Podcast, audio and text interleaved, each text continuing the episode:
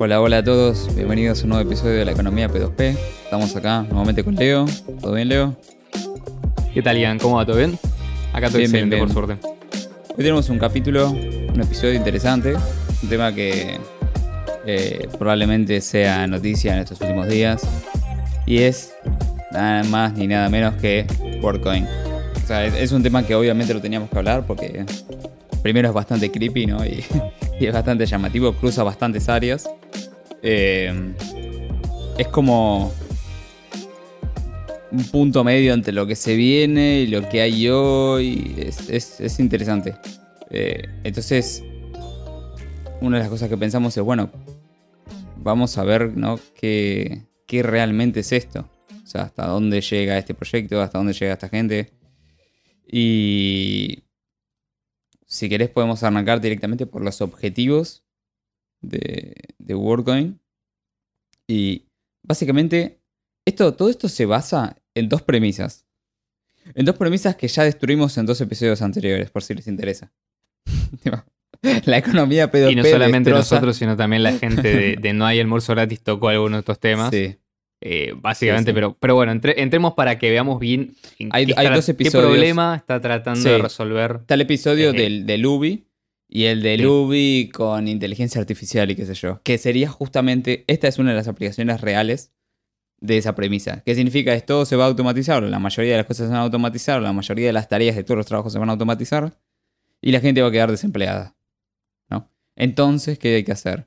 Bueno, hay que hacer un ingreso básico universal que esté financiado por la AI. Esas son cosas que proponen Elon Musk, eh, Sam Altman de, de WorldCoin, por ejemplo, o de OpenAI, eh, Bill Gates con el impuesto a los robots y todo este tipo de cosas, ¿no? Eh, entonces, esto es un testeo de la parte de cómo distribuir este ingreso básico, ¿no? Pero no es a escala de un país, sino planetaria, lo cual es más creepy todavía. Exactamente. Eh, Es un De hecho, proyecto nos muy podría hasta 2030. incluso recordar- Mm. Sí, pero nos podría recordar un poco al, al proyecto del token UBI en la red de Ethereum. Sí, pero esto es mucho más creepy, boludo. Esto, esto es más creepy porque lo llevan a otro nivel. O sea, Sí, no, evidentemente el Proof of Humanity desarrollado por eh, el proyecto UBI no fue suficiente o no fue lo suficientemente bueno. Quizás no será que el UBI no es bueno, pero bueno, eso ya lo tocamos en otro episodio. Se los dejamos esto- sí, sí. para que lo vayan a ver antes o después de este, pero vean los dos porque uno con el otro Sí, los recomendamos. muy bien. sí. Sí, los recomendamos encarecidamente. Y después, bueno, el, el otro objetivo también, ¿no? Perdón, entonces, ¿en qué se basa este proyecto de, de WorldCoin? Se- su objetivo es, por un lado, un ingreso básico universal financiado con inteligencia artificial. Todavía no se habla de cómo va a ser financiado por la inteligencia artificial. Simplemente ellos, ellos están haciendo la parte de, eh, del ingreso básico universal. Después, quién lo financia, lo vemos. Y la parte de, otra de las de sus objetivos es escalar una solución confiable para distinguir a los humanos de la inteligencia artificial en línea mientras se preserva la privacidad. Vamos a hablar del tema de la privacidad más adelante. Pero Sí. básicamente, ¿qué es lo que quiere hacer? Bueno, un sistema de autenticación de personas, ¿no? Poder distinguir personas. O que no haya personas duplicadas en el sistema.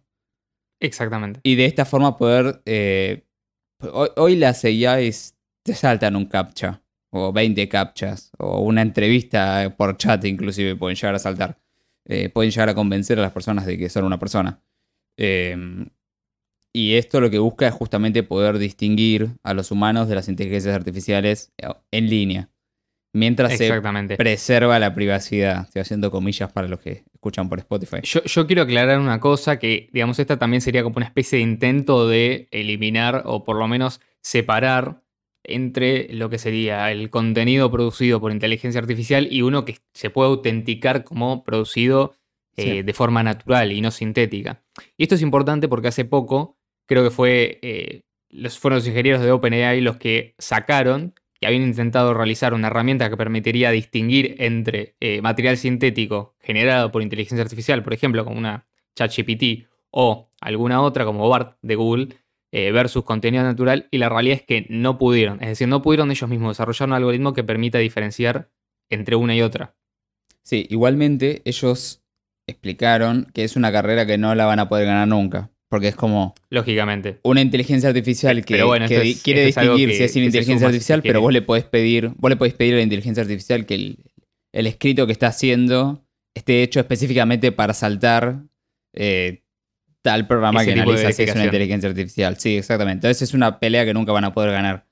Pero sin embargo Claro. dijeron, bueno, igual hay que darla. Eso es lo que dijo Sam. Pero también nos recuerda, por ejemplo, un poco a la, a la lucha, entre comillas, que quiso dar Elon Musk cuando tomó control de Twitter, que dice vamos a eliminar a los bots o por lo menos vamos a limitarlos, ¿no? Porque Sí, están sí, sí. abusando de la plataforma. Y este es un tema también, porque cuando uno quiere crear una red descentralizada, o por lo menos, esta es la, la- la discursiva, ¿no? Cuando uno quiere crear una red descentralizada en el cual eh, no se pueda tener más que una persona, un voto, por así decirlo, haciendo analogía con lo que es el Proof of Work, ya vamos a hablar de eso más adelante, eh, lo que estaría pasando es, bueno, ¿cómo hacemos para que las personas no se dupliquen o no tengan más de una identidad en la red? Es decir, que no haya una persona que esté haciéndole trampa al sistema y esté ganando más representación de la que por este protocolo le debería corresponder. Entonces, Sí, obviamente entra toda la complejidad añadida, que vamos a ver, es bastante, es mucha y está sí. bastante interesante más allá de todo eso, que es la que le da el color y el tinte diferente a este proyecto por el resto de, digamos, en comparación de, de otras alternativas que fueron surgiendo a lo largo de los años. Sí, este es un proyecto altamente complejo. Queremos dejarlo bien en claro. Es mucho más complejo de lo que uno De hecho, cree. también esto, este episodio está, está bien inspirado en lo que es el white paper, o sea, todo lo que nosotros hicimos. Sí, que de esto lo hicimos también en base a leer el principalmente se white encargó paper. Ian de hacer, se, Sí, se no le- encargó no Ian de hacer toda la investigación y demás. Eh, está sacado el white paper, si quieren después lo pueden ir a buscar en la página oficial que Sí. hasta ahora es worldcoin.org. Muchas de las cosas que, que tengo acá apuntadas son literalmente traducciones del white paper. Entonces, vamos a hablar, si querés, de las... Esos son los dos objetivos. Distinguir personas Sí. de inteligencias artificiales y crear un, un ingreso básico o renta básica universal financiada Sí. por inteligencia artificial. ¿Cuáles son las posibles aplicaciones del proyecto WorldCoin que ellos mismos dicen? Ellos dicen conectar al mundo financieramente, o sea, dinero sin fronteras e instantáneo, eliminar virtualmente los bots de Internet, esto de poder distinguir si el contenido es o no creado por un, por un bot, te permite distinguir personas de bots. Eh, gobernanza democrática global, usan la palabra gobernanza. Dice, mejorar eh, programas de cupones o de fidelización, por ejemplo, entre clientes y empresas. Esto de poder distinguir Sí. eh, por ejemplo, que tu cuenta, tu, tu cuenta de WorldCoin esté conectada a tus puntos Carrefour, por decir. Entonces, cuando vas al supermercado, Sí, claro, sí, o los puntos tenés- de IPF. estás bien distinguido, sí. Y después la distribución equitativa de los recursos. Estoy usando las frases que ellos usan, ¿eh? porque están en el white paper. De hecho, dice Distribución recursos equitativa de los escasos. recursos. De los recursos escasos, sí. Porque lo que dice es que esto va a dar más eficiencia a los programas Sí. sociales y subsidios y todo este tipo de programas del Estado. O sea, ellos están esperando que los estados y las empresas privadas utilicen este sistema que ellos están dejando. ¿Quién desarrolla esta empresa? ¿No? Que, porque WorldCoin es, si querés, un- una empresa que está, todas las herramientas, ¿no? Se las, el desarrollo de las, de las cosas se las delega a otra empresa, que se llama Tools for Humanity, TFH. TFH es una empresa fundada por Sam Altman, que también es fundador de OpenAI, por ejemplo, y Alex Blania, que es fundador de WorldCoin. O, por lo menos dice WorldCoin en su Twitter. Pero vos vas a la página de Tools for Humanity y te aparece, hay una parte que dice Founders y te aparece exactamente esto, Sam Altman y Alex Blania. Entonces, ¿cómo es que te van a dar este ingreso básico? Este ingreso básico te lo van a dar en base a una moneda que se llama WLD, o sea, WorldCoin. Es el, claro, exactamente. Es, Es el, el- es sí, el ticker, si querés, de, WorldCoin. Exactamente. Bueno, como sabemos, Escuchen, las escuchen monedas, esta parte porque es muy Sí. buena. Los tokenomics son los tokenomics, Sí, porque es una parte importante. los tokens. Exactamente. En un principio va a haber 10, estamos hablando de billions en inglés, o sea, mil millones. Serían 10 mil millones 10.000 millones. de tokens, sería el supply inicial, o sea, la oferta inicial de monedas, la cual está preminada por el Venture Capital. ¿Cómo se distingue? Bueno, el 75% de las monedas van a ir a la comunidad, o sea, es el fondo para el ecosistema y el funcionamiento de la red. Estimo que debe ser lo que le van a repartir a las personas como ingreso básico universal. El 13,5% va para los inversores TFH, o sea, Tools for Humanity. Tools for Humanity desarrolló el Orbe, que después vamos a hablar del Orbe, que básicamente te permite, eh, desarrolló el Orbe, un dispositivo de imágenes biométricas, la primera versión del protocolo, la Word App y el primer mm, monedero del ecosistema de WordCoin, que sería la Word App. El 9.8% para eh, el equipo de desarrollo inicial. ¿Quién va a ser? Tools for Humanity también. Y otros proveedores de servicios que dieron los primeros pasos para desarrollar WorldCoin. En la actualidad, Tools for Humanity presta servicios a la Fundación WorldCoin y gestiona WordApp.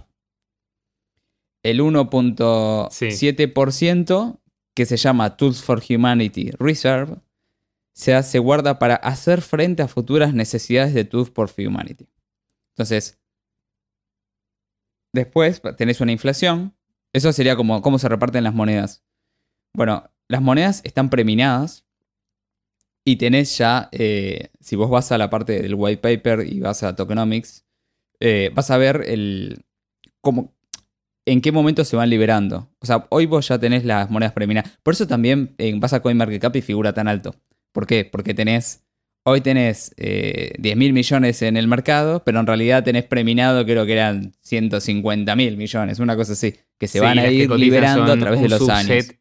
completamente ínfimo de esa, esa cantidad. Exactamente, esto multiplican precio por cantidad, aunque esté preminado y no liberado, y te da un market cap alto. Esto es clasiquísimo. Lo hacen todas las monedas. Sí. Eh, sí, y de hecho es una de las trampas también que se suele usar cuando se trata de eh, Cuando como fue.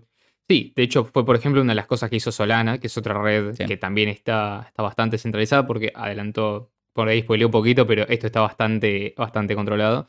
Eh, y dicho sea paso, esto es muy común, o sea, este, este modelo de una fundación que es la que desarrolla el producto, que en este caso sería sí, WorldCoin, que es la que pone la cara, versus por detrás una empresa, que es una empresa for profit, o sea, para, para obtener beneficios, que es la que eh, digamos, gestiona toda la parte del capital, las ganancias y demás, y por ahí la que pone, digamos, una especie de eh, barrera legal. Eh, exactamente no sé dónde está radicada. Ya vamos a hablar del tema de jurisdicciones, pero bueno, más allá de eso, este, este modelo es muy, muy común y es muy establecido. Sobre todo, digamos, esto tiene el esquema clásico de eh, un ICO, si querés, de un token. Solamente que hasta donde yo entiendo, esto está emitido en su propia cadena de bloques. Sí. es que usan una tecnología cadena de bloques. No, no, usan. No, tienen una propia cadena de bloques. Ellos utilizan la red de Ethereum, Optimism y Polygon. A través de los distintos bridges las van pasando a las layers de, Ethereum. No tienen cadena propia. Eh, o sea, dependen de la seguridad de Ethereum. Exacto. O de la seguridad de Optimism, que al, final depende de la seguridad de Ethereum. ¿Cómo va a ser la inflación? Sí. Según dicen ellos, el máximo de inflación que puede llegar a haber es de 1.5% anual. Esto es, o sea, la inflación, vos tenés, acá ellos, ellos están haciendo una trampita acá además.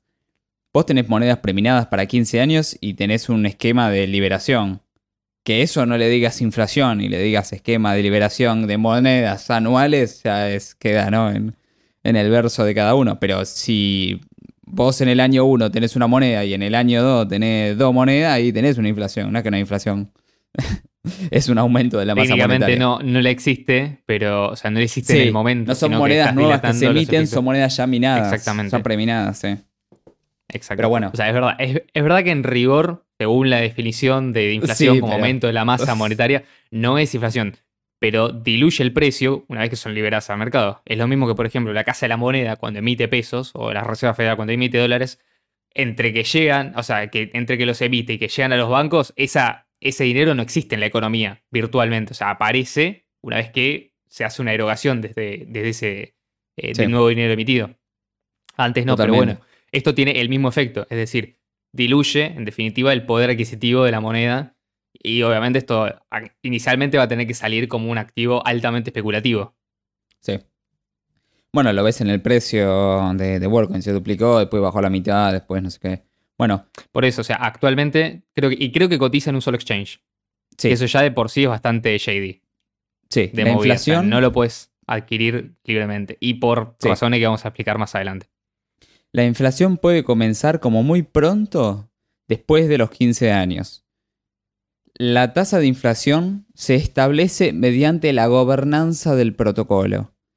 Y la tasa de inflación por defecto es 0% y el máximo va a ser 1.5%. Son esos números, viste, que lo sacan de la galera. Es como cuando el Banco Central te dice que la inflación, el, el objetivo es el 2%. ¿Por qué es 2%? Bueno, entonces exactamente lo mismo. 1.5, número mágico va a ser eh, la tasa eh, la tasa por defecto es 0%, o sea, después de los 15 años, el primer día sería 0% y después la pueden llevar hasta 1.5%. ¿Quién lo decide? La gobernanza del protocolo. Ellos quieren hacer una especie de DAO en la cual una persona, un voto, estimo que se votaría la inflación, no lo sé, no tengo ese dato. Eh, Lo que me pero pasa podría ser como la, esto es podría ser como la ¿qué versión si friendly de la inflación inflación? discrecional.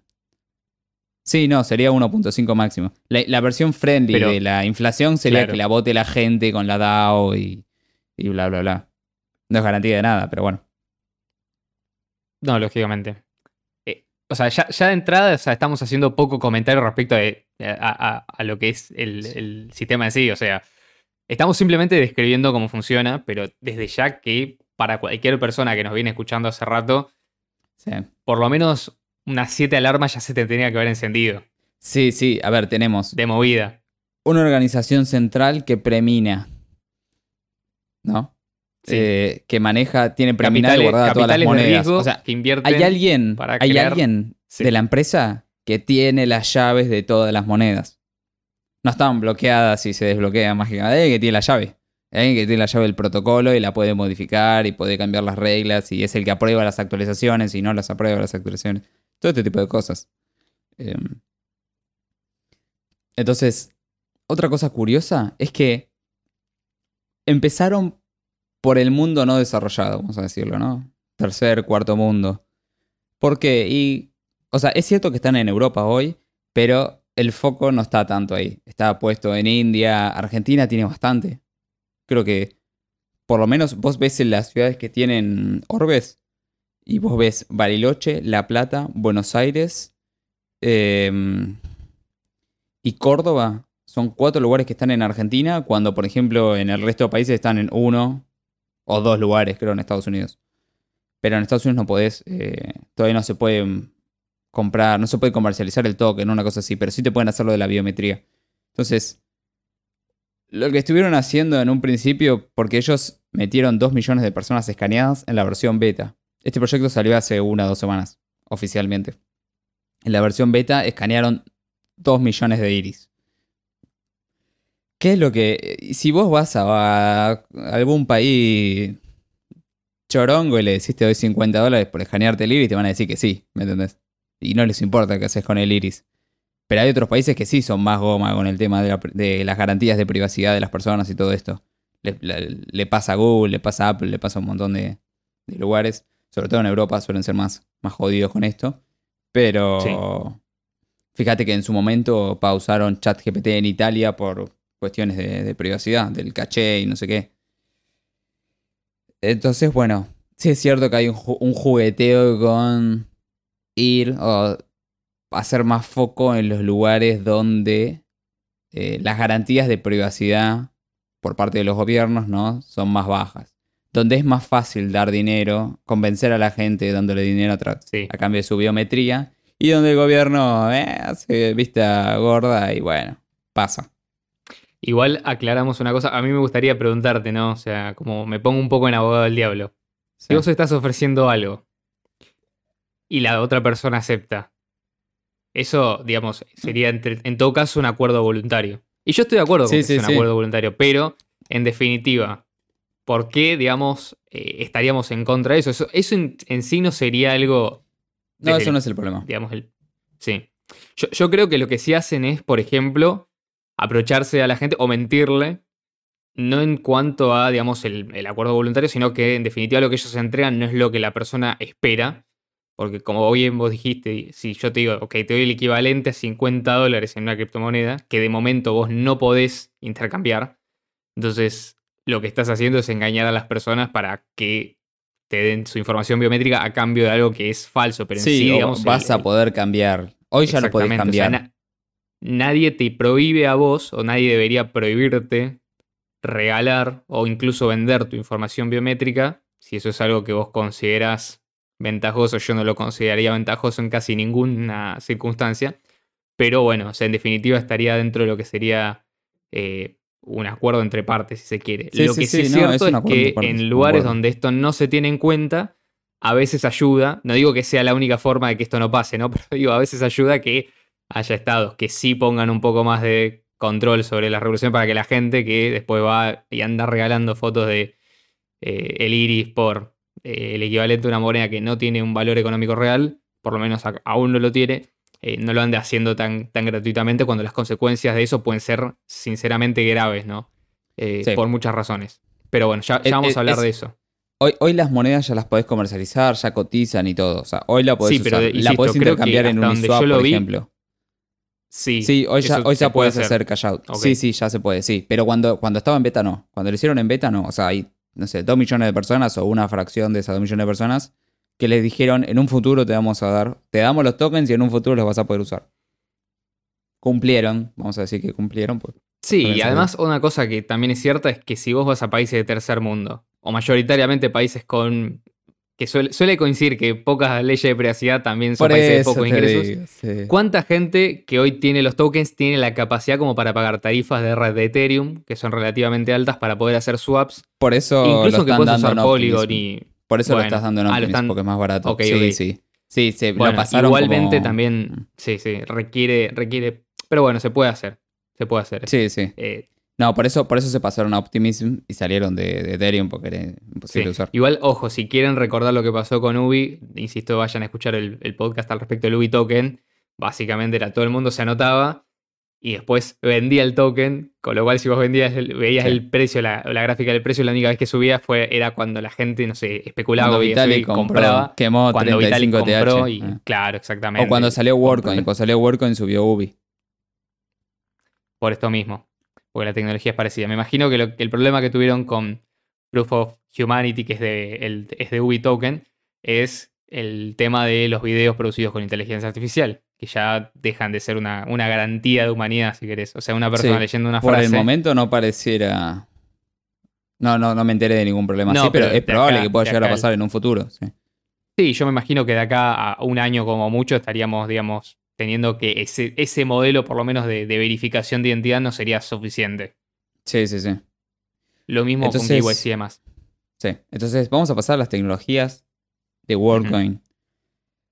La primera es un concepto que inventaron ellos, que se llama Proof of Personhood. Básicamente, ¿para qué sirve? Para distinguir personas. Y ellos dicen, será más importante a medida que se disponga de modelos de inteligencia artificial cada vez más potentes.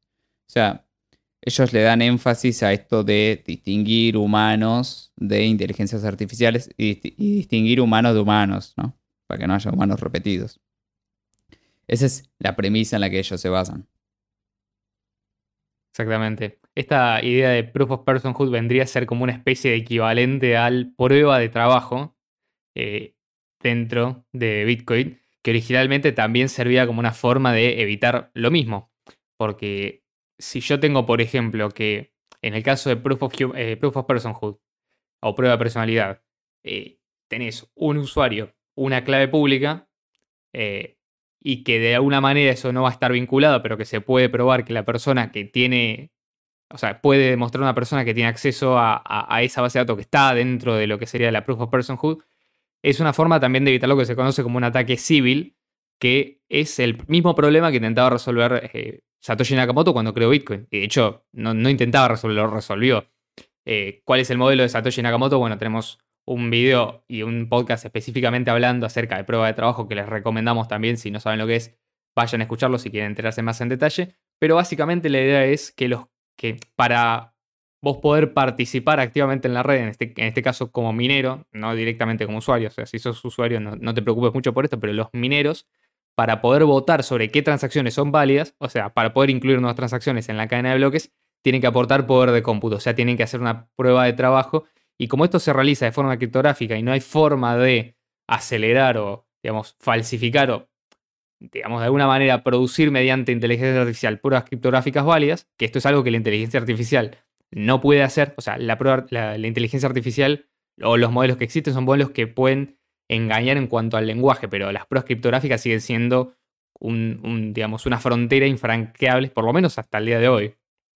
Eh, y lo van a seguir siendo, creo yo, durante muchísimo tiempo, con lo cual no nos deberíamos preocupar. Pero básicamente, entonces el minero demuestra que eh, hizo una prueba de trabajo. Entonces, la idea de Proof of Personhood es tomar algo que tenga el ser humano, que no tengan dos seres humanos eh, al mismo tiempo. O sea, por ejemplo, yo no puedo usar el tipo de sangre de una persona porque se repite innumerables veces entre todas las personas pero también necesito algo que eh, no pueda ser producido por una inteligencia artificial, como en el caso de un video, bueno, en el futuro por ahí un video de una persona leyendo un texto que puede ser arbitrario, que esto podría ser producido con, con inteligencia artificial a bajo costo y de forma relativamente eficiente, con lo cual potencialmente una misma entidad representada por una inteligencia artificial se puede registrar múltiples veces eh, y no tiene digamos, y tendría, digamos, un mayor poder de acción en la red, con lo cual se vulneraría el principio, uno de los principios o ideales con los cuales fue creado WorldCoin.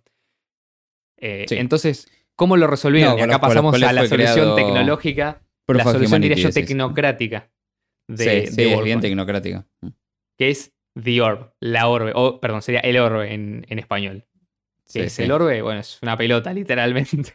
Sí, sí, si podés buscar las fotos en internet. Sí, sí. Eh, de hecho, creo que en la misma página del white paper tienen varios modelos. Inclusive te van mostrando cómo fue evolucionando la tecnología. Y de esto vienen trabajando desde el año 2017. Y Por lo menos básicamente lo que hace el, Orbe es. Eh, yo, revisando el white paper, eh, estudié básicamente cuáles eran las diferentes alternativas. Y obviamente estudiaron ellos distintas opciones. Llegaron a la conclusión de que la más eficiente para que sea escalable y que se pueda aplicar de forma masiva era usar el iris, que básicamente es una parte del ojo que es, distinta en todos los seres humanos. Es mucho mejor que las huellas digitales, por distintas razones que ellos explican. Es mejor que eh, usar ADN, porque el ADN no escala y aparte tiene pocas cuestiones de presencia. Entonces ellos lo que querían es poder hacer algo que fuera privado, pero que a la vez fuera único y fuera seguro y fuera escalable. O sea, querían como eh, hacer el círculo de, a partir del cuadrado usando biometría y bueno, según ellos lo consiguieron específicamente con la tecnología que ellos diseñaron para escanear iris. Eh, este aparatito no es simplemente una cámara. Por lo que pude leer, tiene un montón de sensores, muchísimas cosas, son extremadamente complejos en lo que hacen. Y de hecho, utilizan, por ejemplo, sacan, capturan imágenes en casi ultrarrojo para que no afecte la luminosidad, para que se pueda distinguir perfectamente cada porción de, del ojo, con una resolución altísima y generan una imagen extremadamente detallada desde la cual podrían ellos eh, identificar a una persona directamente. O sea, esto es mucho mejor inclusive que los lectores de iris que se encuentran disponibles comercialmente. O por lo menos eso, eso es el claim que ellos hacen. Pero bueno, tiene sentido pensar que efectivamente esta tecnología está desarrollada como ellos dicen y que es extremadamente eficiente en lo que hace. Obviamente no es que cualquiera puede ir y armarse uno de, estas, uno de estos orbes en, su casa con cosas que, de hecho, a propósito ellos lo hicieron complejo, pero bueno, evidentemente eh, es una tecnología que parece ser superior, ¿no? Sí. Hoy tenés 1500 orbes dando vuelta por el planeta. Aclaramos que, esto es lo que la gente tiene que ir a hacer, básicamente, si vieron las, noticias de esta, de esta moneda, probablemente hayan visto las colas que andan haciendo las personas para escanearse los iris en estos orbes. Sí, si vos te vas a la página, te, ponen la cantidad de personas escaneadas en vivo y en directo. Son prácticamente una persona cada tres segundos, dos segundos, una cosa así.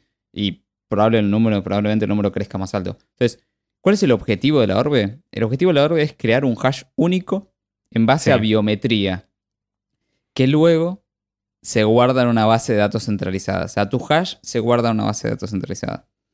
No la, no la biometría. Aclaro igual que con esto yo ya empiezo a sospechar mucho. Mucho. Sí. Eh, o sea, recordemos brevemente la definición de hash. Básicamente, cuando vos tomás un hash de algo, lo que estás haciendo es primero, si estás tomando un hash de una imagen, por ejemplo, o, de algo que es físico, como por ejemplo un iris, o las ondas del iris, o, las, la figura de un iris, tenés que utilizar algún mecanismo de representación que te permita trasladar eso a un formato que una computadora pueda entender.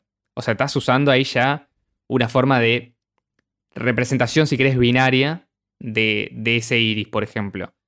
Y a partir de ahí vos podés efectivamente aplicar un hash y guardarlo en una base de datos. Ahora, no encontré en ningún momento cuál es el algoritmo de hash que ellos dicen utilizar. Y es interesante porque una de las características que tiene un algoritmo de hash que nos podría hacer pensar a nosotros que esto es seguro es que es imposible a partir del hash reconstruir la información original desde la cual fue creada. Pero el problema es el siguiente, si yo tengo dos fotos, supongamos que yo hoy en día con una cámara de altísima resolución saco eh, dos fotos en dos momentos diferentes, ¿no? A la misma persona.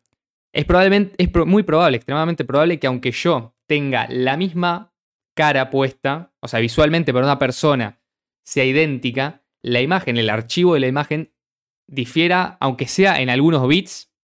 Bueno, eso ya genera un hash completamente diferente. Lo que yo no me explico es cómo hace este algoritmo para, a partir de, por ejemplo, una misma persona que va a escanearse dos veces, que esto es algo que el sistema tiene que poder hacer, pueda generar dos veces el mismo hash cuando la imagen que va a obtener, o sea, la transmisión entre analógico a digital que tiene que hacer internamente el orbe, va a ser necesariamente diferente. Entonces lo que para mí ellos hacen es utilizar engañosamente la palabra hash.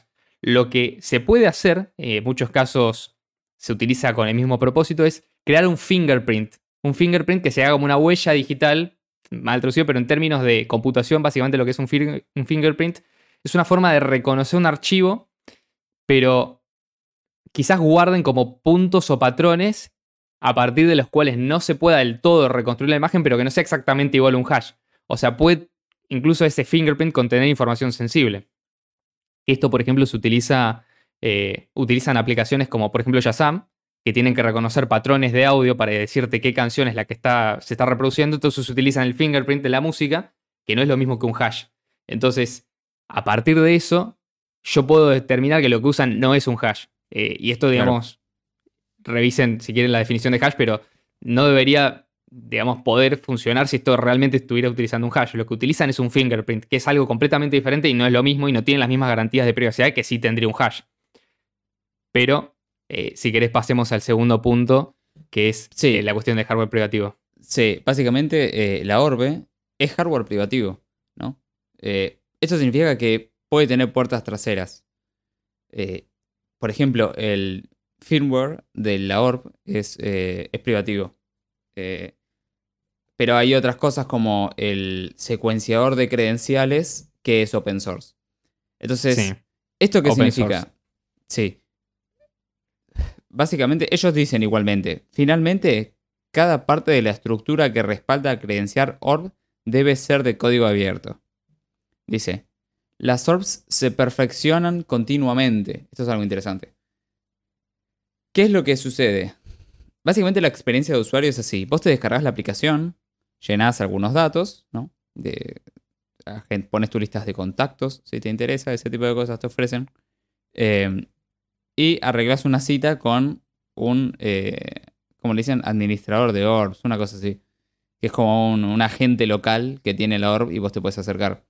Entonces, vos vas, haces la fila, calculo que le mostrarás tu cuenta, o un QR de tu cuenta, o algo así, que escaneará la OR. No sé, la verdad que no lo sé porque no lo hice. Eh, ni vi a nadie hacerlo. Eh, la, vi la OR, pero no, no vi a nadie hacerlo, ni, eso. Me lo ofrecieron. Me dijeron, ¿querés cripto gratis? Le dije, no, gracias. y, y básicamente, eh, la ORB supuestamente escanea tu iris localmente genera esta fingerprint o supuestamente hash de tu iris. O sea, toma una imagen, genera este hash, qué sé yo, y lo envía. Y en ese momento se elimina la imagen del iris después de la creación del hash a nivel local de la orb. Pero, básicamente el problema acá es que la orb es código cerrado. Entonces, bueno, sabes si la borra o no o la retransmite. O genera una copia quiero y la aclarar una cosa. No lo sabes. No lo no sabes Porque, es, porque el hardware es cerrado. Pero no, no, solamente... no lo que hace. Sí, pero, pero quiero aclarar algo para que la gente no se confunda. Supongamos que el software que está publicado, digamos, es completamente eh, software, software libre, que debería ser un requisito mínimo para cualquier tipo de sistema parecido. Por ejemplo, un sistema como Bitcoin no podría funcionar si Bitcoin no fuera software libre. De hecho, tengo un episodio eh, en el cual me invitaron a hablar de Creo que hablamos de esto en este, en este podcast y también en un episodio de No hay almuerzo gratis en el cual me invitan a hablar de, software libre. Y también les recomiendo que vayan a escuchar ese, episodio. Ya sé que estamos recomendando muchos episodios, pero pasa que esto toca tangencialmente tantos temas y esto está en tantos niveles mal que es, eh, es muy importante que se ya digamos, se puedan conectar los puntos para darse cuenta que esto no es, no es algo bueno en ningún sentido. Pero, ¿cuál es el problema? Supongamos que esto es software libre. Supongamos que el diseño de la orbe es completamente abierto. O sea, en la página dice cuál es el componente que tiene eh, adentro cada parte. Perfecto. Vos vas a escanearte el iris creyendo que tiene un software que automáticamente después de que escanea tu iris lo borra. Cosa que es mentira porque eh, si no, no podría, digamos, aunque sea en memoria, tiene que tener un cierto tiempo el escaneo de, tu iris. Y por otro lado, en el mismo diseño, en la página, en el wallpaper, dice que la Orbe tiene un disco duro SSD que le permite almacenar eh, los escaneos. ahora, vamos a explicar por qué es igual eso, sí. Pero supongamos que el diseño está, es completamente abierto, el software es completamente libre y demás. ¿Cómo sabes vos que la máquina que tenés adelante tuyo está corriendo ese software y es esa versión del hardware que te dicen. Porque yo tranquilamente puedo publicar una versión del software, puedo publicar una versión del hardware y después hacer que la misma máquina corra otro software completamente diferente en ese momento. Yo puedo tener una versión escondida, que es la que yo realmente instalo en esos orbes, y es la que le presento a la gente para que se escanee la, eh, vista. Sí, le agregas un pequeño chip no hay que ninguna copia de la biometría y le una base de datos centralizada. Exacto. No hay ninguna garantía, esto es importante. No existe ninguna forma. Es completamente imposible. No hay ninguna garantía que pueda dar ni, ni ningún auditor ni nadie que eso esté corriendo el software que dice estar corriendo. Con lo cual, obviamente, jamás, nunca, es imposible. No, hay, no existe garantía de privacidad. Cualquier garantía de privacidad va a ser solamente de palabra, va a ser solamente basada en la reputación de la empresa y va a ser solamente basada en cuestiones contractuales y legales que ellos se encargarán y que Obviamente tampoco en la práctica no son organizativas porque esto lo rompe constantemente y sabemos como empresas, incluso las más grandes, rompen constantemente eh, cuestiones de privacidad. O sea que esto tranquilamente podría ser abusado. E incluso aunque no lo fuera, hoy, ¿por qué no lo empezarían a hacer en el futuro? Porque ahora, digamos, escanean 2 millones de personas, pero cuando estén empezando a escanear masivamente, eh, tranquilamente podrían modificar la forma en la que esto funciona y eh, empezar a almacenar información biométrica de las personas. Con lo cual, a partir del momento en el cual te dejas escanear el iris, considera que tu información biométrica del iris está completamente comprometida para siempre. Eso se va a subir a internet, eso va a estar siempre disponible en una base de datos centralizada, siempre va a estar accesible para la persona a la cual vos le diste permiso y la cual a, las personas a la cual ellos también les den acceso, que porque no serían agencias extranjeras y demás, o sea, esto abre una nueva ventana de problemas eh, y es un problema que tiene la biometría como tal. También les recomiendo, y esto ya es una cosa personal, les recomiendo mucho las conferencias de Richard Stallman, en la cual él habla sobre biometría. Dice que la biometría jamás puede ser un buen sistema de autenticación en ningún caso. Y esto no es una cuestión de mejoramos la tecnología o damos más garantías, o te juro, tal vez te prometo que te estoy escaneando con algo que borra tu. No, esto no existe, no se puede hacer. Dedito chiquito, te, te juro, pero Pinky Promise. No, esto es imposible. Esto no se puede hacer y nadie lo puede hacer. Por lo tanto, y esto lo aclaro al pasar, es como un sistema de caja negra. Vos hace de cuenta que no sabés qué es lo que tenés adentro ni lo puedes saber. Eso es una caja negra. Adentro es vacío. No sabés qué tiene. Esa orbe, para vos, es lo mismo si tuviera una información, eh, si, hace lo que dicen que hace o no. y vos siempre que no sepas qué es lo que está haciendo, deberías, por precaución, asumir que hace lo peor. No debería ser, lo, o sea, lo obvio, asumir siempre buena intención. O sea, cuando estén este tipo de esquemas, deberías asumir mala fe. Porque es una cuestión de prevención. Hay que prejuzgar estas, a estas tecnologías. Y yo la prejuzgo mal, prejuzgo asumiendo que van a hacer daño y que buscan hacer daño. Ya más teniendo en cuenta el prontuario y las cosas que dijeron al principio, que para los que nos siguen en el canal y para los que comparten nuestra mentalidad saben que es socialismo puro ni siquiera socialismo, ya esto va derecho al, comunismo tecnocrático, diría yo. Sí, sí, sí. Democracia digital y gobernanza. Democracia digital, ¿qué es eso? Vayan a leer a Jope, en serio, vayan a leer a Jope. Democracia, eh, monarquía, democracia, orden natural, creo que son capítulos 3 y 4. No vuelven a, suponer nada de esto, o sea, desmonta todos los presupuestos sobre los cuales está construido. Entonces, y de hecho, en vez de. Perdón que me extienda, ¿eh? Pero de hecho, en vez de, de- de asumir problemas con los sistemas democráticos, por ejemplo, este tipo lo que hace es tratar de arreglar los problemas con tecnología. Sí. Nada, ha- hago esa, esa aclaración y, me callo porque. Sí, sí. Sí. Entonces, vos no podés saber siquiera si la orbe genera personas falsas. No lo podés saber, porque no sabes el hardware, no sabes el software, ellos tienen el control de todo. Sí. No podés saber. Ah. pu- Puede, puede haber gente que haya sido forzada a ser escaneada también. Puede haber gente forzada a ser escaneada. Eh, ahora, acá hay un punto y es del, del escaneo del iris. Ellos lo que Sí. dicen es que es alrededor de 10.000 veces más preciso que el rec- reconocimiento facial. O sea, la tasa de error de la orbe para confundir dos personas es de aproximadamente 1 en 40.000 millones. La aceptación real es de 99.999%. Y la tasa de rechazo, obviamente, 0.001%. Eso supuestamente cada vez iría mejorando con la tecnología de la orbe. Sí. Sí, lo que dicen es, las personas tienen la opción, y acá está el punto, una de las peores partes de todo esto. Y dice, las personas tienen la opción de optar por hacer una copia de seguridad de sus imágenes. Al hacerlo, comparten sus imágenes de iris con WorldCoin para entrenar los modelos de segmentación y detección del iris del proyecto y algoritmos similares. Dice, si optás por almacenar tus datos biométricos sin procesar para que cuando actualicen el sistema simplemente reutilicen lo que ya está archivado en el algoritmo. Ahora lo explicamos. Evitas funcionalmente todas las cosas de privacidad para mejorar la experiencia de usuario. ¿Qué es lo que te dicen ellos? Obviamente, cada vez que actualicen el sistema, te tienen que volver a escanear el ojo. Entonces, ¿qué te dicen? Para mejorar tu experiencia de usuario, te damos a elegir entre venir cada vez que actualizamos el software o dejarnos almacenar tu datos, tu biometría en una base privada. ¿No? Esta es la gran tentación. O sea, obviamente todos se van a tener que escanear cada hace 5 años. Es como el DNI, lo tenés que ir a renovar para saber si no estás muerto. Bueno, acá va a ser igual, pero si no dejas que ellos almacenen tu, tu biometría en una base de datos privada, vas a tener que ir en cada actualización, ¿no? Eso es algo, esto es algo tremendo y es acá donde empujan a la gente a que ellos guarden su biometría. Aparte, por favor, pensémoslo así un segundo. Sos una empresa que se llama WorldCoin y que tenés, o sea, imagínate la tentación de poder tener la biometría de todas las personas del planeta. ¿Vos te parece que no la van a guardar? Porque son tontos. Los van a obligar a que las guarden. ¿Me entendés? Es obvio. O sea, aunque hecho, ellos no quieran, aunque Sam, Sam en su corazón no lo quiera, va a venir el gobierno de Estados Unidos y lo va a obligar. O va a venir el gobierno que sea y lo va a obligar. Es obvio. Y para los que sean tan legalistas que crean en los procesos democráticos y en las instituciones transparentes y demás, pero que las actualmente existentes, no estas, eh, les tengo un- una noticia que es, básicamente existe en Estados Unidos y probablemente en un montón de países un concepto que se llama gag order, que básicamente es una orden mo- eh, mordaza. Gag, ¿por qué? Porque gag es básicamente cuando te, mm, te, te amordazan y no puedes hablar.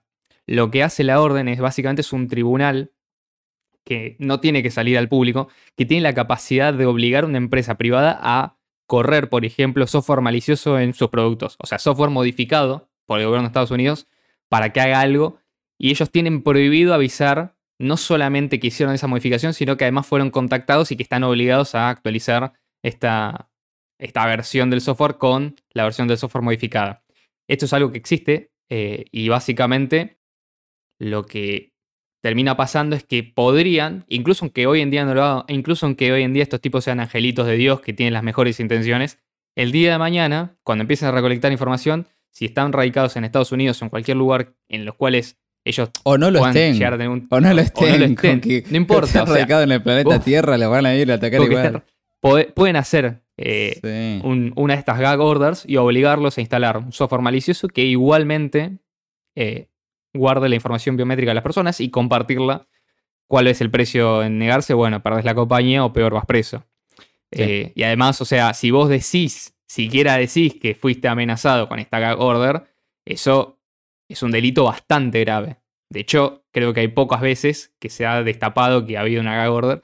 Eh, investiguen y demás sobre estos temas porque es extremadamente interesante. Y bueno, si no les recomiendo también que se lean el libro de Snowden, Vigilancia Permanente. Si todavía confían en las instituciones que tienen la... O sea, la mayoría de las instituciones de, espionaje estarían encantadas en financiar con jugosos millones de dólares a este tipo de emprendimientos con tal de tener acceso a toda la base biométrica del mundo. Pero sería algo increíble para ellos. Y no solamente esto, insisto, y hacer que las personas tengan que como el comportamiento a cada tiempo. Esto asúmanlo como el comportamiento por defecto del sistema. Esto no va a ser una excepción. Esto no va a ser si la persona quiere. Esto es como ya funciona hoy en día, seguramente. Y si no sabemos, asumamos, asumámoslo, porque no tenemos garantías de que no sea así. O sea, ¿por qué? Porque es imposible generar garantías al respecto. Eh, aclaro porque yo personalmente me pongo fuertemente a la biometría obligatoria, sobre todo en este tipo de cosas. Eh, está bien, esto no es obligatorio, pero es un terreno de prueba bastante peligroso. Y yo no me metería en esto. Eh, sobre todo porque estamos viendo cómo los bancos centrales ya están investigando cómo hacer una CBDC y uno de los problemas es, bueno, cómo identificamos a cada usuario de una cuenta y esto tranquilamente puede ser una experiencia hecha a gran escala para ver cómo podría funcionar. Aunque WorldCoin después no prospere, eventualmente esto es una tecnología que junta y, permite hacer un, testeo masivo de cómo se podría hacer esta tecnología de forma eficiente. Y dicho sea el paso, y aclaro porque ya después em, vamos a tener que pasar hacia lo que es el Word ID. El Word ID es básicamente como una especie de identificación.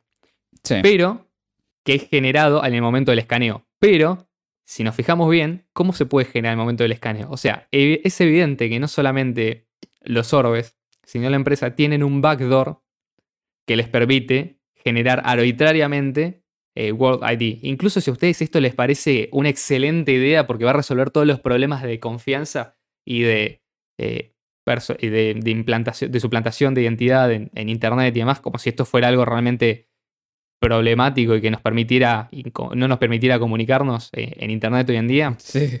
Bueno, supongamos que esto es un problema que ustedes buscan resolver. Tampoco tienen garantías de que todas las personas que están en WorldCoin hayan sido escaneadas, porque de nuevo, insisto, pueden crear un backdoor. O sea, el gobierno de Estados Unidos, de nuevo, un gag order, che, necesito 100 millones de usuarios automáticamente, créamelos, sí, el iris se genera de forma artificial, no me interesa lo que vos quieras. Sí, eh, sí, sí. O no se genera, se genera automáticamente el usuario y le dan las claves privadas al gobierno de Estados Unidos para que operen en esa red. O sea, en definitiva, lo que estamos hablando es, no hay una forma tampoco ciencia cierta de garantizar ni siquiera los presupuestos que trata de proteger este sistema. O sea, yo no puedo ni siquiera confiar en que las otras personas con las que estoy interactuando no fueron creadas de forma arbitraria por la empresa, porque en definitiva todo lo que me está diciendo este sistema es, vos confía en que nosotros nos vamos a encargar. Y es básicamente volver a un sistema basado en la confianza, en definitiva. Todo lo contrario de lo que te prometen en el white paper. Entonces, una de las cosas que dicen es. Esto no lo dicen ellos, ¿eh? pero he escuchado gente que lo dice: es. no hay diferencia con ingresar a tu teléfono con la cara, ¿no? Con Face ID. Sí, hay una diferencia, negro. Y es que WorldCoin quiere construir un sistema de identidad administrado de forma privada y con fines de lucro, ¿no? Y dominante a nivel mundial. No es para darte acceso rápido a tu teléfono. O sea, son dos cosas totalmente, totalmente distintas. Además, aclaro que aunque no es, cierto que. Y aparte la precisión de la biometría. No es lo mismo el Face ID que la orbe, boludo, que te escanea el ojo así. No, no, pero incluso aunque podríamos argumentar lo mismo que acabo de decir para rechazar eh, el uso de Face ID, por ejemplo, hay gente que puede decir, mira, yo no confío en el hardware de Apple y no confío en el software de Apple, entonces no uso Face ID o directamente no uso productos de Apple, pero podemos asumir que la forma en la cual está construido no es para darte acceso a servicios digitales, o sea, no es para que vos te autentiques con el banco, con el gobierno, es para que vos te puedas autenticar con el teléfono. Lo más probable es que si funciona, funcione de forma local en tu teléfono. O sea, la biometría actual es para identificarte. Lo que esto trata de hacer es evitar que una persona se registre dos veces. No identificarte. O sea, se puede usar para identificar. Diferenciar, no identificar. Es diferenciar, exactamente. Entonces, es mucho más preciso. La tecnología, de hecho, de Face ID, ellos, incluso en el white paper, señalan que estaban investigando la posibilidad de usar Face ID, que es un sistema ampliamente disponible, y, y dijeron, la verdad no tenemos garantía de que esto funcione, lo más probable es que en realidad lo que hayan querido hacer es poder usar esto porque les permite directamente obtener la información biométrica y no a través de un tercero como Apple. Pero básicamente es peor que Face ID. O sea, Face ID tenés por lo menos la expectativa de decir, ok, esto queda localmente. Eh, hasta donde yo sé, no se puede recuperar un celular eh, o una, eh, una información biométrica en otro iPhone, por ejemplo, si perdés el iPhone original o el iPad Sí, o lo que sea, lo que sea que use Face ID. Sea, hay hasta cierto punto una presunción de que esto es, insisto, presunción de algo infundada, pero es mucho peor en este caso. Sí. Entonces, dice WorldCoin. En el caso de que la biometría de iris resulte ser insuficiente, se podría emplear la combinación de varias señales biométricas, fusión biométrica 15, ponen entre paréntesis, para reducir aún más la tasa de error, una funcionalidad que ya es compatible con la versión de hardware actual del Orb. También dicen que las cataratas, hasta cierto punto, no impiden la biometría del iris. Esto como para que te Sí. des una idea, ¿tenés cataratas? Vas y te escanea el ojo y te, y te- te identifica igual. O sea, te Yo, diferencia igual de... hay algo que sí me pregunto que es qué pasa con la gente que perdió lo- la vista o que por alguna razón no tiene Sí, ojos. pero sea, tendría un iris, tendría un iris distinto. El iris lo seguís Pero- teniendo igual. Ah, si perdiste el ojo literalmente. perdiste sí. los ojos, los ojos, los dos. O sea, No, puede haber gente que por una cuestión. Claro, quedó lo o sea, no existís en este sistema. Sí, no, en este sistema no podrías, no. Tendrías que usar otra biometría. No. Entonces pasamos a Word ID, que ellos dicen es open source. Esta es la mentira más grande del mundo. O sea, el término open source está de movida, source aparte. Sí, está sí. de movida empezó siendo No es engañoso software libre, es open para que la gente no, ni siquiera y aparte tampoco te da garantías porque insisto, el código no sabes que está corriendo en la máquina de la persona que lo usa. No, olvídate. O sea, Entonces, ¿qué es es la- esto? lo- Ellos dicen, es un pasaporte digital que te permite demostrar que sos una persona única y real mientras permaneces en el anonimato. Mira qué lindo. Dice, si no almacenan su escaneo del globo ocular, tendría que hacerse un nuevo escaneo del orbe cada vez que se actualiza el software. Dado que no hay funcionalidad para WorldCoin en este momento, probablemente nadie lo volvería a escanear. Entonces, ¿qué es esto? Básicamente que te empujan a, que digas, bueno, sí, guardá mis datos y ya está. Y, te olvides del tema y haces de cuenta que nunca le diste la biometría y, ya está. Entonces, en la práctica, ¿no? Las personas van a tener que aceptar que WorldCoin almacene sus datos biométricos. Para no tener que volver a ser esca- escaneado en cada actualización. No sabes cuántas puede haber, cinco en un día, no sé, no tenés idea cuántas puede haber. Cada vez que encuentre una vulnerabilidad y haga una actualización, vas a tener que volver a ir a hacer una fila que te escanee en el ojo. Salvo que te compres una orbe y la pongas en tu casa, ¿viste? Esa sería como la, la solución fácil, ya directamente traerte una acá en tu casa, escanearte todos los días cuando te levantás. ¿viste? Ellos dicen que utilizan un protocolo de código abierto de Zero Knowledge Proof o pruebas de, de, de cero conocimiento. criptografía. De cero conocimiento están, me quedé colgado. Eh, como Semaphore. Dice. Bueno, una de las cosas que probablemente suceda es que ya exista un, un mercado secundario de venta de identidades en WordCoin, ¿no? No, no, no me- no me llamaría la atención que esto ya exista. Gente que está vendiendo identidades de otras personas. Entonces, ese es un hecho problema. pasa, el o hecho sea, de que hoy te en día, la identidad. suplantación de te identidad pasa ya es con un el, Te problema. pasa con el banco. Te pasa con el banco, Claro. te pasa con WorldCoin, sí. De hecho, Entonces- pasa muchas veces. Acá, acá en Sí. Argentina a veces incluso sucede que eh, se utilizan cuentas de personas, por ejemplo, o sea, nombres prestados para cometer fraude bancario, retirarle el dinero y demás. Por ejemplo, cuando se hacen estafas virtuales y demás. Y después, cuando van a buscar a la persona a la, a la cual estaba el nombre de la, de la cuenta a la cual se reciben los fondos de manera fraudulenta, se dan cuenta de que era una persona que por ahí vivía en una villa, que no tenía ni idea de que tenía una cuenta abierta y que en algún momento le prestó el DNI a alguien para hacerse una cuenta bancaria, por ejemplo. Entonces ahí, Claro. digamos, termina la búsqueda. O sea, ya hoy en día existe eso. ¿Por qué no supondríamos que así como alguien fue a escanearse el orbe por 3 dólares con 50, no va a vender la cuenta por un dólar más? O sea, si para él es total es plata. Sí. Entonces, hoy en día, si alguien, por ejemplo, pasa su clave de identificación eh, a un estafador, por ejemplo, no sé, lo engañaron, quería vender las llaves o lo que sea, y lo engañaron y le robó las llaves, el estafador obviamente puede usar este, esta identificación mundial para autenticarse. Entonces, WorldCoin propone algunas soluciones para esto. Atenti. Dice, la autenticación facial. El reconocimiento facial realizado localmente en el dispositivo del usuario de manera similar a Face ID. La autentificación eh, implicada es una comparación uno a uno con una plantilla preexistente que está almacenada en el teléfono del usuario. Esto sería como loguearte con Face ID. Eh, la auténtica. solamente que es loguearte con un servidor central. Es decir, ellos además de, por ejemplo, tener una copia de tu ojo, tendrían una copia de tu cara. De tu cara, cada vez que querés hacer. Exactamente, cada vez que vos querés hacer una, una, verificación, por ejemplo, una transacción. Un movimiento de enviar dinero, te van a pedir tu cara, sí. Exacto, vos vas a tener que en ese momento hacerlo. Y de hecho, esto es algo que ya se está probando en ciertas terminales y puntos de venta, eh, en los cuales directamente la gente no paga ni siquiera con tarjeta, sino en China, por ejemplo, creo que se experimentó con un cierto... En Estados Unidos también. Por eso, en Estados Unidos también ahora se está testeando. Eh, donde vos pagás directamente con tu cara en el punto de venta. Es decir, el punto de venta también funciona como un software cerrado, ellos tienen tu biometría y demás. Y acá también funciona en Argentina, donde los cajeros automáticos están equipados con lectores de huellas digitales. Entonces, por ejemplo, una persona jubilada generalmente está orientada a personas que, digamos, tienen cierta dificultad para aprender a usar nuevas tecnologías, directamente apoya el dedo. Entonces, creo que hay varios bancos que ya tienen la capacidad de ofrecer esa posibilidad de ingresar sin tarjeta, pero con tu huella. De esos. Exactamente, con tu huella digital.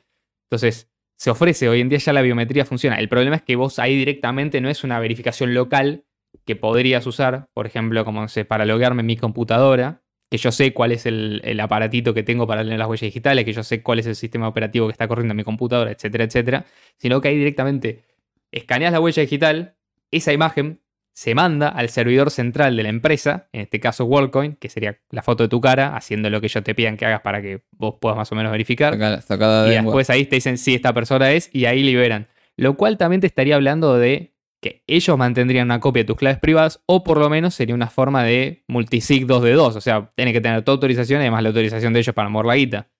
Con lo cual estamos hablando también de una forma muy práctica, y esto me, lo estoy dando cuenta ahora, es una forma muy práctica de congelarte el dinero.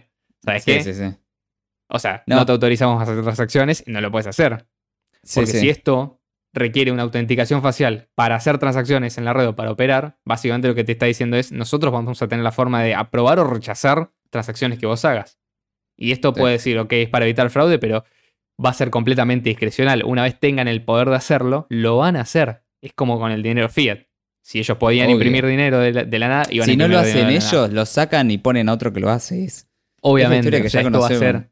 Muchachos. De hecho, es como la historia de WhatsApp, ¿no? Que nació como una tecnología. De hecho, el creador de WhatsApp nació en Ucrania eh, vivió la guerra y era pro privacidad hasta que vendió la compañía a Facebook, en ese momento ahora Meta, y bueno, se convirtió en lo que es, básicamente una central de, espionaje en muchos sentidos. Entonces, bueno, evidentemente e, esto puede pasar, o sea, no es que la garantía de que el tipo es buena onda, el CEO escopado, me, me gusta cómo sonríe, va a funcionar. No es una garantía para nada. Lo otro que propone es la autenticación del iris. O sea, que vuelvas a ir a una orbe y que te escaneen de vuelta. Eso cada vez que tengas que hacer una transacción. no, eso no, Eso sería si te roban, claro. Eso, es complicadito. Salvo que tengas una en tu casa. Una de bolsillo, que te entre en la dama en el bolsillo del caballero y en, en la cartera de la dama, ¿viste? la orbe. Oh, boludo. ¿Te imaginas? Vendedores ambulantes de orbes. Lo pones al lado, viste, de la bolsita para levantar la, mierda del perro cuando lo sacas a pasear, viste, la orbe y todo. El llavero. bueno. ¿Qué dicen ellos? Recuperación del ID y reemisión de claves. Esto es interesante porque da por hecho varias cosas. Dice, si un actor fraudulento ha perdido o comprometido una credencial de prueba de personalidad, o sea, de proof of eh, personhood, las personas pueden volver a emitir su credencial de la orbe regresando a la orbe, sin necesidad de recordar una contraseña o similar información. Esto significa que ellos pueden o sea, pueden crear y eliminar cuentas a piachere. Básicamente. Porque no, esto es un sistema centralizado, o sea, que tenga la apariencia de que porque lo hacen en Ethereum no, significa que no. Vos perdés la frase de recuperación, ya está, negro, perdiste la frase de recuperación. Exactamente. No hay a quien llorar. Acá es sí puede pasar, ¿no? O sea... De hecho, es también una forma excelente de, ah, ¿sabes qué? Esta persona, no sé, no pagó los impuestos. Bueno, ¿sabes qué? Dame, cancelale la cuenta y todo lo que tenga se lo expropiamos directamente. Cosa que con Bitcoin Cash tampoco lo pueden hacer. Sí, sí, sí. La ventaja de que vos no puedas recuperar en caso de que vos pierdas la clave, significa que nadie puede recuperar tu dinero en caso de que vos sí disponga de eso, pero no lo estés gastando. Entonces es una forma también excelente, en el caso de Bitcoin Cash, digamos, de proteger tu patrimonio. Lo único que tenés que hacer es proteger una, cantidad de palabras que va de 12 a 24, no tiene mucho más, más ciencia que eso, pero que te garantiza al 100% que nadie va a poder acceder a tus fondos. Sí, pudieron haber hecho eso, ¿no? Darte una frase de recuperación. Bueno, la validación de, de, humanidad obviamente tiene que tener tiempos de... Tiene límites de tiempo. Esto es algo como pasa con el DNI, por ejemplo. O sea, cualquier sistema de identificación necesita tener un límite de tiempo porque capaz te moriste en el medio. Bueno. Exacto, y sigue funcionando tu cuenta. Sí. El token está lanzado sobre Ethereum y Optimism, que es una Layer 2 de Ethereum. Ahora pasamos a la World App, que es la aplicación. Es una wallet simple, inclusive si ves los videos o las fotos, es simple. Permite usar redes como Ethereum, permite usar BTC, permite usar eh, Optimism, Polygon. Te deja hacer el claim, o sea, reclamar tus tokens de WorldCoin. Utiliza USDC cuando te muestra dólares, porque te dice cuenta en dólares, es USDC y usa Uniswap, donde ellos tienen la liquidez de, de WorldCoin. Aclaro una cosa, busqué y no encontré el código fuente de esta app. O sea mm. que yo asumo, es movida, que es código cerrado, o sea, código privativo, que viola las libertades de los usuarios. Sí. Que por lo tanto no debería ser utilizado, no se debería confiar en esto. Porque yo no sé, de nuevo, insisto, que si cada vez que esa app se conecta con los servidores de WorldCoin, de fondo me está mandando información como por ejemplo el estado de mi dispositivo, donde estoy, ubicación y demás, además de las claves privadas, con lo cual ni siquiera sería necesario que ellos cuenten con mi aprobación para hacer una transacción. Directamente podrían a discreción hacer transacciones si ellos cuentan con las claves privadas dentro de esa aplicación. Sí, sí, sí. Bueno, o sea, ni de coña usen esto para guardar una cripto. No, no. O sea, no es un reemplazo de, de Selene Wallet, por ejemplo. No, total. Y además, eh, que yo sepa, no te da la frase de recuperación de tu BTC, por ejemplo. Debe estar todo linkeado a tu Word ID. Ahora, Igual. Vos vas a la Play que Store. Usa, que usa esto para guardar BTC debería. O sea, medio se lo está buscando. O sea, un poquito se lo está buscando. Un poquitito. Se escaneó el y guardó yo, empatizo, pero un poquitito. el que se escaneó, créeme que no está preocupado por guardar su frase de recuperación tampoco. Sí, sí, sí. O sea, yo trato de que sí, por eso, por eso estamos haciendo esto, claro, pero de movida no me deja muchas, muchas. Ahora, vos vas a la Play Store, por ejemplo, y ves qué es lo que almacena la aplicación. Esto es lo mínimo que almacena. De ahí en adelante, todo el resto de cosas que almacena. Eso es lo que ellos le dijeron a Play Store que almacenan. Vamos a ser claros, ¿no? Información personal, interacciones con la aplicación, o sea, los clics que das, app info, performance, ID del dispositivo u otros IDs. O sea, te están traqueando todo el tiempo con la aplicación. Ojo, porque esto es muy interesante. ¿Qué tocas? Supongamos que y no sabés qué tiene adentro, capaz un software que te chupa todo. Mm. Por eso. Pero supongamos que esto es real. O sea, que están diciendo la verdad. Ya de, de entrada improbable, pero les damos el beneficio de la duda. Yo te voy a decir, como a mí, implementando un sistema, aunque WorldCoin realmente sea privado, aunque WorldCoin no permita vincular un ID con una transacción, como ellos dicen que permite hacer, yo te voy a decir cómo desanonimizaría esa interacción. Rastrearía el ID del dispositivo y otros ID, en el caso del Apple ID probablemente, esto ya se puede identificar, o el Google ID, esto ya se puede identificar eh, con la cuenta del usuario vía, por ejemplo, checar con los servidores de Google, chequear con los servidores de Apple. O sea, vos te identificás ante ellos con nombre y apellido la mayoría de las veces. Si añadís tu método de pago, ni hablar, eh, porque ya de movida estás vinculando tu identidad financiera con esos servicios. Salvo sí, pues deja comprar, comprar cripto con la tarjeta. Querés comprar el token World, lo compras con la tarjeta. Exacto. Y además, después lo que haría sería, bueno, vincular las interacciones que vos hagas dentro de esa aplicación, que ellos pueden visualizar, con ese Apple ID o con ese Google ID o lo que sea. Entonces, una vez que tengo esas dos datas, es verdad, por separado ninguna me da. Pero si yo te digo, ok, almaceno esto que no me sirve para rastrearte y almaceno esto que me sirve para rastrearte, pero que no me lo vincula, pero yo tengo las dos y las junto, de golpe ese es el truco que usa una empresa para poder rastrearte sin legalmente estar rastreándote, ¿se entiende? O sea, yo guardo dos informaciones que por separado a mí no me sirven, pero las estoy guardando yo y las estoy guardando al mismo tiempo. O sea, las puedo vincular cuando yo necesite. Sí, sí, las es verdad, no listo. vinculo información que me permita rastrearte. Estos son los peligros de los metadatos, que de hecho un día tendríamos que hacer un podcast al respecto. Pero Sí. básicamente, insisto, eh, vigilancia permanente de Snowden habla muy bien de este tema. Además, por ejemplo, le, te piden acceso a tu agenda de contactos por si querés enviar dinero a tu contacto y este tipo de cosas. Aparte te lo muestran como re cool en, la- en los videos de la Sí, sí, aplicación. sí. Entonces, Y lo más lindo es que, ojo, esto- muchas de estas funcionalidades no es que requieren necesariamente rastrearte. O sea, se me ocurren 20 maneras diferentes de hacer cosas similares con Bitcoin Cash sin violar la privacidad del usuario. Sin embargo, la gente o estas empresas venden esta idea de que sin, sin esto es imposible tener el equivalente a eh, un sistema de confianza digital. Al contrario, vos lo que querés es tener un sistema de desconfianza en el cual vos puedas confiar. O sea, que Sí, esté sí, sí. garantizado por algo que no sea el- la promesa de una empresa, la promesa de una institución, sino que esté garantizado por otras primitivas. Sí. Entonces, vamos a darle un gran cierre a todo esto con el resumen de los problemas.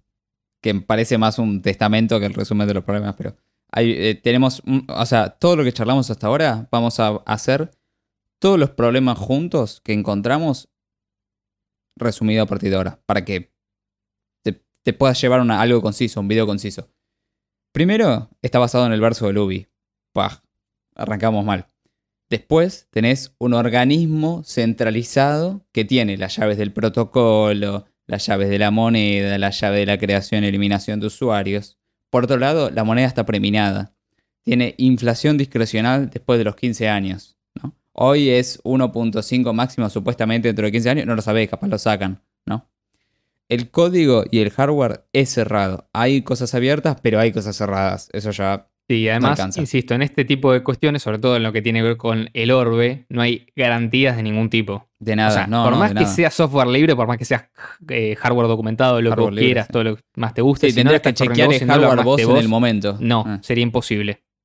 sí, sí. O sea, de hecho, necesita tener componentes que sean blobs, binarios, privativos, porque si no, no funciona. O sea, lo- la parte que tiene la clave privada, donde tiene el backdoor para acceder al protocolo de fondo y poder crearte el Word ID, eso no lo puedes distribuir libremente.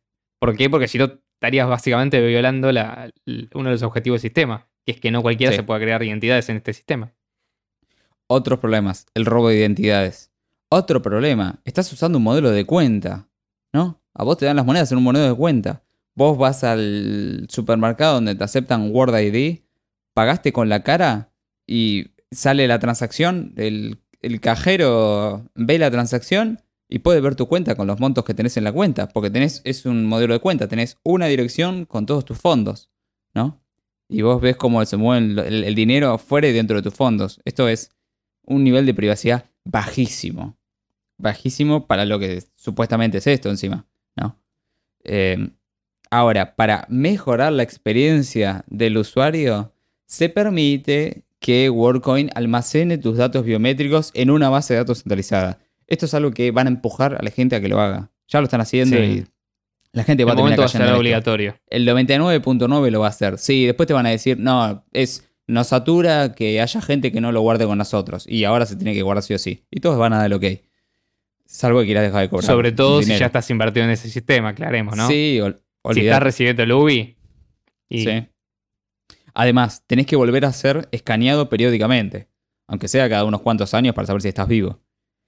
Una biometría cada vez más invasiva. La orbe evoluciona y ya dicen que van a empezar a cruzar distintos tipos de biometría y esto ya es compatible con la orbe, con la orbe actual. Y además, es un proyecto altamente complejo, lo cual te llena, puede decirlo así, te llena el culo de preguntas. Porque esto es, nosotros no le dedicamos un mes, le dedicamos No. dos días de investigación Imagínense- fuerte. Imagínate Sí, sí, si me pongo un mes a investigar esto. Te encontraste. Sí, no, o, un lados, grupo de auditores o de criptógrafos o de Sí, gente no. especializada en estos temas del mundo cripto serio. O sea, imagínate lo que hace. Yo, yo quiero hacer un chivo ya. Imagínate lo que haría eh, alguno de los criptógrafos de Monero si se pone a leer lo que están haciendo estos tipos, ¿no? Por darte una idea. O sea, ellos, está bien, tienen otras ideas, lo que vos quieras, pero los tipos vomitarían sobre este proyecto. Sí, sí. Li- literalmente. ¿Por qué? Porque básicamente no tenés ni, ni siquiera las garantías más básicas de que esto puede llegar a funcionar. ni las garantías económicas, ni las garantías de privacidad, ni las garantías criptográficas, ni las garantías de nada. No, no cierra por ningún O lado. sea, ni no las garantías legales. No te, o sea, esto es un. En cada ámbito en el que se, se involucra, tiene huecos grandes, tiene huecos imposibles de resolver y tiene compromisos Y que son la para gran mí y para cualquiera inaceptables. La gran tentación de tener los datos biométricos de todo el mundo. ¿Te pensás que no van a picar en eso? Por Dios, nadie se aguantaría eso. Todo el mundo lo utiliza. Y que no me vengan. No me es como el anillo de la invisibilidad. Sí, sí, sí. No, que ¿para qué le vas a usar? ¿Para hacer el bien? No, lo vas a usar para lo que ya se sabe. Robar, violar y matar, ¿me entendés? Es lo que... para eso, para No, eso bueno. está. Para eso... No No, sé, pero, es así, capaz es, la tentación. Sí, es sí, la sí. tentación del poder, a eso me refiero, ¿me Sí, entendés? sí. Pero bueno, este, Entonces, es, es así. a- Y, que no me fue- vengan a decir, Eh, que no me vengan a decir después, porque ya veo que uno de los comentarios puede llegar. No, no- dudo de los comentarios porque la gente que ve este podcast es más inteligente que el promedio. sí. Pero, es real. Pero, eh, imagínate a alguien que defiende este sistema, va a decir, pero tu gobierno ya tiene la cara. ¿De qué te querés defender? Sí. Pero vos ya tenés cuenta de Twitter, vos ya tenés cuenta de Facebook. ¿viste? Ya tienen tus datos. O sea, ya los tienen. Ah, qué bueno, entonces está bien. O sea, como todos roban, robar está bien. Como todos matan, Sí. matar está bien. Pero o sea, aparte, yo creo que de fondo hay una cuestión tiene tu moral. huella dactilar, una foto tuya. El Sí. DNI tiene una foto tuya, no tiene el, el, sí, el boludo del microcentímetro por microcentímetro de tu iris, ¿me entendés? Tipo, no, hay una diferencia de, de Eh, magnitud. de- es verdad, de cosas. Y Argentina cada vez actualmente, y esto es algo que poca gente sabe, Argentina tiene un sistema de, información biométrica a nivel nacional que se llama Cibios, que eso debería ser desmantelado inmediatamente, pero digamos, si querés es compulsorio. Es la, la- o sea, la única forma en la cual la gente accedió a eso es porque es obligatorio por el Estado. De la misma forma que la- en los países en los cuales fue obligatoria la... fue porque la gente, bueno, se iba a porque el Estado le obligaba a, porque si no perdía el laburo, la casa y- y su vida familiar y social, básicamente. Sí, sí. Pero es la misma razón. O sea, esto, si se implementa, se va a implementar por la fuerza. Y no me cabe la menor duda, el menor rastro de duda que lo que estamos viendo, en definitiva, son pruebas de campo para implementar tecnologías de vigilancia masiva a gran escala. Esto es, los estados están mirando a ver qué pasa con esto porque quieren ver, porque quieren copiar. Y se, se van a matar. y otros. seguramente. Eh, Esto se- seguramente quedaron- está siendo laburado Sí, sí. por el gobierno de Estados Unidos. Definitivamente. O sea, no me gustaría ni siquiera ponerme a investigar. Ni siquiera investigamos quiénes son los inversores. Imaginemos Sí, no, yo- yo si nos metimos ahí. ¿Sabés qué? Estaba investigando, vi los inversores y después no volví a encontrar la página. No me acuerdo, me, me puse a buscarlo y no lo encontré. ¿Dónde lo vi? Pero de los centros inversores estaba Three Arrows Capital, una estafa. Estaba. Coinbase. eh, por eso usan USDC, Circle y todo esto. Y no me acuerdo quiénes Sí. más estaban. Pero bueno, o- obviamente Sam Altman y todo esto. Porque ellos tuvieron rondas de financiación. Creo que Sí. hicieron hasta una ronda C, una cosa así. Y juntaron 250 millones de dólares. Eh, esto es como cuando oh, alguien va a ser presidente, Sí. ¿no? Y, y- y- y Sí, sí, consiguió financiamiento para la campaña. ¡Ey, son favores que vas a tener que devolver! Esto es lo mismo, ¿me entendés? ¿Quién Claro, te puso la guita? Ahí la vas a tener que devolver. ¿De dónde va a salir la guita? De algún lado. No va a salir de regalar, ¿me entendés? Y definitivamente no. Y no se me ocurre un escenario en el cual esto pueda funcionar a gran escala, sino es algo que eventualmente un gobierno, un Estado, una institución financiera con gran apego al poder político lo implemente a la fuerza. Porque de Van a tener hecho, que financiarlo los gobiernos, Naturalmente, naturalmente. el valor claro, del o sea, UBI tiene que salir de algún lado, el de la moneda. O sea, Lógicamente. O sea, de los impuestos eventualmente, lo que sea. Sí, sí, Eh, impuestos a los robots. Una boludez así. Pero, van a tener o que sea, de hecho, comprar tokens que- y quemarlos, no sé. No, Una sí, a ver, yo algo, yo algo que sí digo es, la gente naturalmente huye ante estos sistemas. O sea, no, no creo que sea cierto eso que la gente es tonta. O sea, la Está- gente no es Está haciendo tonta. fila la gente igual, sí. Sí, hay gente que está haciendo fila, pero porque hay un incentivo detrás. Ahora, si vos realmente conocés a lo que te, a lo que te estás exponiendo, yo no creo que lo hagan porque, ah, buenísimo que me van a escanear el iris y buenísimo que si esto después prospera, yo probablemente pierda absolutamente toda mi información. O sea, lo mismo que pasó con la otra cosa que acabo de mencionar. No, Sí. no hay, digamos, una malicia, hay ignorancia, y es verdad. Pero bueno, para la gente que todavía esté acá y nos, nos sigue escuchando, yo lo que les recomiendo es si consi- conocen a alguien que siquiera está considerando la posibilidad de irse a escanear, que venga a escuchar Pasale este episodio del video. podcast. Pasale este video, Sí. que no se lo escuche todo, aunque sea que de última vaya saltando las El partes más importantes, el resumen del resumen, final, lo que sea, pero no existen garantías de nada. Y esto es un básicamente una prueba de campo, un examen previo para ver cómo se van a implementar las CBDCs, porque es el próximo paso. Eh, por eso tampoco creo que esto va a tener éxito a largo plazo, salvo por la recolección de información biométrica, que eso ya de por sí es otro activo que va a cotizar muy, muy fuertemente. Más allá de eso, el proyecto no creo que prospere porque los propios bancos centrales van a tener incentivos para descartar WorldCoin y usar su propio proyecto encima de esto. O sea, sí, o tendrán que buscar una encima forma de de no esto, solamente distinguir personas entre sí, sino distinguir personas entre sí en distintas jurisdicciones. O sea, encasillarte en una jurisdicción, o sea, tu Word ID sea de Argentina, ¿me entendés? Entonces, tu cuenta solamente maneja pesos y es tu cuenta de CBDC. O, t- o solamente funciona en Estados Unidos y solamente maneja dólares y este es tu CBDC. Y a todos les regalan WorldCoin, ¿viste? Porque total guita gratis, a quien le jode. sí, sí. Pero Bueno, me, Por una cosa me quedé así con muchas ser. ganas de hablar de algunos temas tangenciales a esto. Creo que ya después, con ya vamos a preparar un par de podcasts al respecto. No sé, Sí, cuestiones sí. de metadatos, cuestiones de eh, algunos presupuestos sobre los que está basado esto, como la democratización de todo, que habría que ver. sí. Eh, y después también cómo se pueden hacer algunas de estas cosas, si alguno las quiere implementar en forma, digamos, privada, anónima y segura y escalable en Bitcoin Cash, porque muchas de estas cosas se pueden hacer y es mentira que necesitas biometría para que esto funcione, es mentira, completamente mentira. Hay 17 millones de sistemas de incentivos posibles que se pueden crear sobre Bitcoin Cash, por ejemplo, para eliminar los spam bots. Ya están, ya existen, o sea, funciona. Y la gente, Sí, sí, bueno. Sigue recorriendo alternativas que esto es, obviamente, son excusas. La gente que está desarrollando esto ya sabe, ya conoce las alternativas que existen, simplemente les está esquivando porque lo que quieren hacer en realidad es recolectar la biometría de la gente. Sí, sí, y entrenar a los modelos de Y biometría. entrenar a los modelos de inteligencia artificial y demás, exactamente. Sí. Así que bueno, chicos, no queremos dilatar mucho más el episodio, ya bastante larguito quedó. Esperemos que les haya gustado este nuevo episodio de ¿Por qué no? WordCoin. Muchas gracias, Leo.